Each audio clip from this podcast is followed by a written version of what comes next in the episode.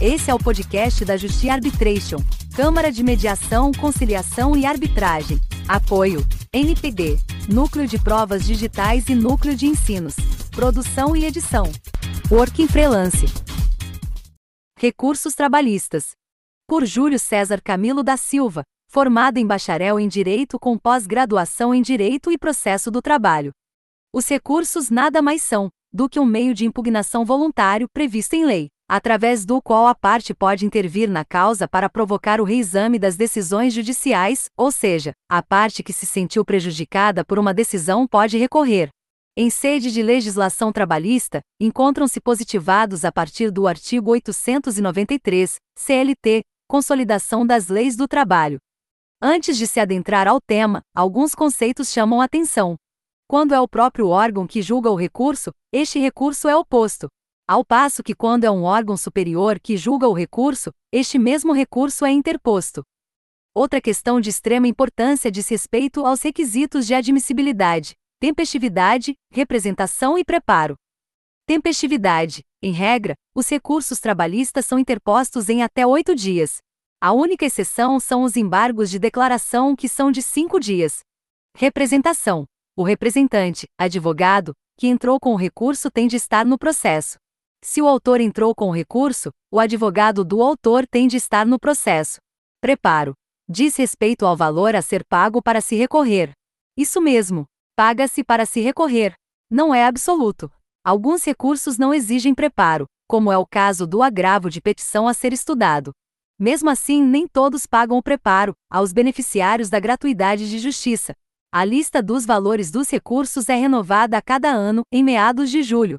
Atualmente, segundo Ato 175 de 2021, TST, Tribunal Superior do Trabalho, o valor do recurso ordinário é de R$ 10.986,80 e do recurso de revista, R$ 21.973,60.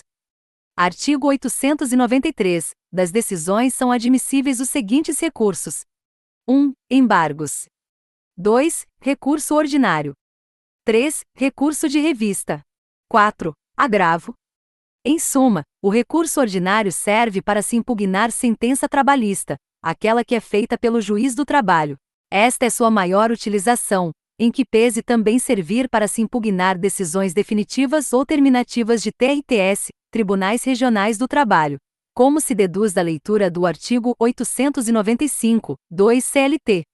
Esse recurso ordinário, caso tenha sido usado para se impugnar uma sentença trabalhista, será julgado pelo órgão superior, TRT. Sendo assim, ele é interposto na vara do trabalho onde foi prolatada, feita, a sentença e julgado no TRT onde tem jurisdição. Há também os embargos de declaração, mais conhecidos como ED. Estes são julgados pelo mesmo órgão que prolatou a decisão. Sendo assim, ele é oposto na vara do trabalho e por ela também julgado. Há de se observar que não se opõe embargos de declaração apenas nas varas do trabalho, também podem ser opostos nos TRTS ou até mesmo no TST, Tribunal Superior do Trabalho. É utilizado quando o objetivo é sanar erro, omissão ou obscuridade na decisão embargada. Por sua vez, também há os agravos. Existem duas modalidades previstas no artigo 897, CLT. Artigo 897. Cabe agravo no prazo de oito dias. A de petição, das decisões do juiz ou presidente nas execuções. B. De instrumento, dos despachos que denegarem a interposição de recursos. Como é de se inferir pela leitura do artigo acima, há o agravo de petição e também o agravo de instrumento.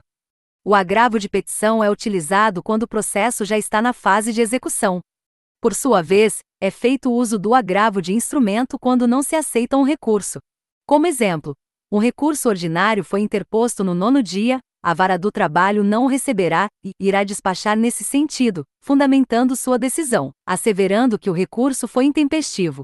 A parte que se sentiu prejudicada pelo não recebimento de seu recurso ordinário, entra, então, com agravo de instrumento, informando, por exemplo, que o prazo ficou suspenso por alguma razão, sendo assim, seu recurso é tempestivo.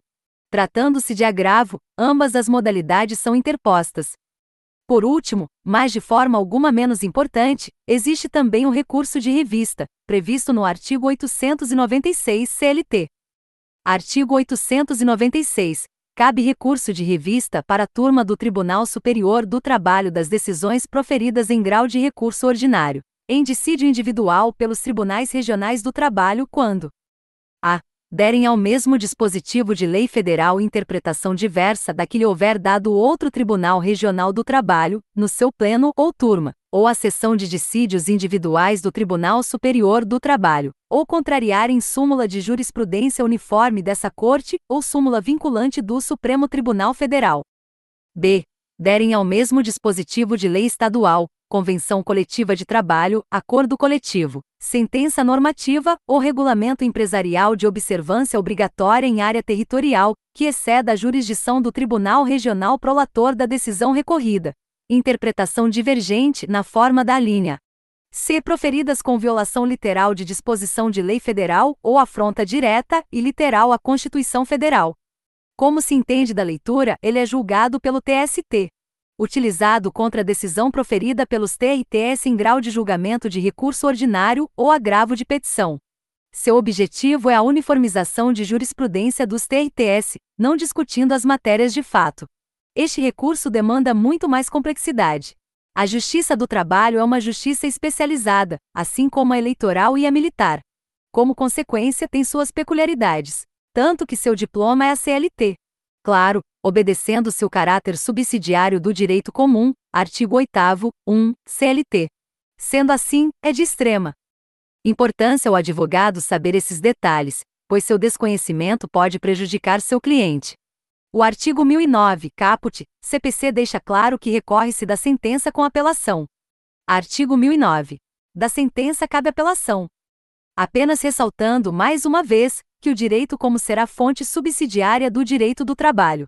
Não havendo norma, questão específica, supre-se essa lacuna através do direito comum. Acontece que a norma específica. Na justiça comum, recorre-se da sentença com apelação. Já na justiça do trabalho, com recurso ordinário. Um outro detalhe é que os prazos da justiça comum, em regra, são de 15 dias, ao passo que na justiça do trabalho, de 08. A única semelhança é que ambos se contam somente em dias úteis. Se uma sentença trabalhista é publicada e a parte quer recorrer, tende-se a ter a questões relativas ao recurso ordinário, interpondo no prazo de 08 dias. De nada vai adiantar ter excelentes fundamentos, razões para a reforma da sentença caso entre com apelação. Ainda mais se for dentro do prazo de 15 dias. Fonte: Planalto. Esse foi mais um podcast da Justi Arbitration. Obrigada por se conectar conosco. Curtam, compartilhe e comente. Ative o sininho para ficar por dentro de nossas programações.